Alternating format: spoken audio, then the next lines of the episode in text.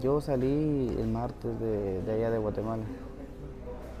Este, entré por la frontera de la Mesilla. Venía caminando y como hay un montón de trailers parqueados, van, llegan a traer y no sé qué más cosas. Este, se me ocurrió pegarme a un trailero ahí y, pedirle, ahí sí que jaló. Miguel ni, ni lo pensó dos veces, dijo que sí, que sabía este, la necesidad que teníamos y por qué es que viajaban. Pero ya al subir al, al furgón ya había más personas, había mucho calor. Entonces yo venía medio dormido, pero venía sentado. Solo medio sentí que, que hubo un pequeño acelerón y ahí dio vuelta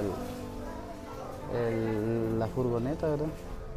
Esta es una de las historias que hemos conocido luego de aquel jueves 9 de diciembre, donde cientos de migrantes que buscaban el sueño americano vieron truncadas sus esperanzas de cruzar a los Estados Unidos después del trágico accidente en el que muchos viajaban solos, pero también hubo quienes iban acompañados por sus familiares. ¿Venías acompañado de algún familiar o amigo? Sí, con mi prima. ¿Con tu prima? ¿Y qué pasó con tu prima? Sí, está. ¿Está contigo? Sí mi prima, un vecino, a ver dónde se fue él. Domingo Giovanni Raimundo Mateo, cuando él quebró el carro y voy a levantar, no, está muerto. ¿Está muerto? Sí, está ¿Estás muerto. buscando su cuerpo? Sí, voy a buscar tu cuerpo, ahí tiene tu, ahí tiene tu papel, tu nacimiento, está. ¿Lo tienes acá? Ahí tiene tu mochila. 19 años tenía su cuñado y a pesar de que ya había sido identificado, nadie daba razón para realizar los trámites que se requieren para repatriarlo a su país de origen.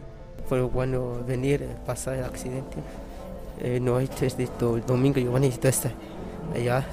dice el, poli, el policía que no, no permitido que fuera. Dice, está bueno.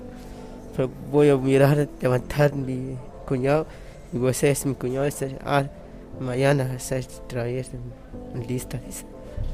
Pero no hay tu papel, ahí tienes solo un papel, tu mochila. Y ahí tiene tu mochila aquí. Ya, ya está en mochila de basura. Solo, quebró el mochila. Si vos ahí ya está, ya está muerto, no, no tiene tu. Voy a levantar el, domingo. Hay mucha sangre en tu pantalón. Es pantalón negro, igual a la cincha. Esta. Igual su cinturón Igual como la cincha, sí, igual la cincha. No hay el domingo saber dónde va, dónde está tu cuerpo. Entre 100 y 150 mil quetzales era el costo del boleto para cruzar por las fronteras de México y así llegar hasta Houston, Texas, después de muchas horas de viaje, que se redujeron a unas pocas una vez que entraron a territorio mexicano. Así que uno viaja pues, con la intención de buscar un sueño diferente, ¿no? a no estar en su país viendo tanta pobreza.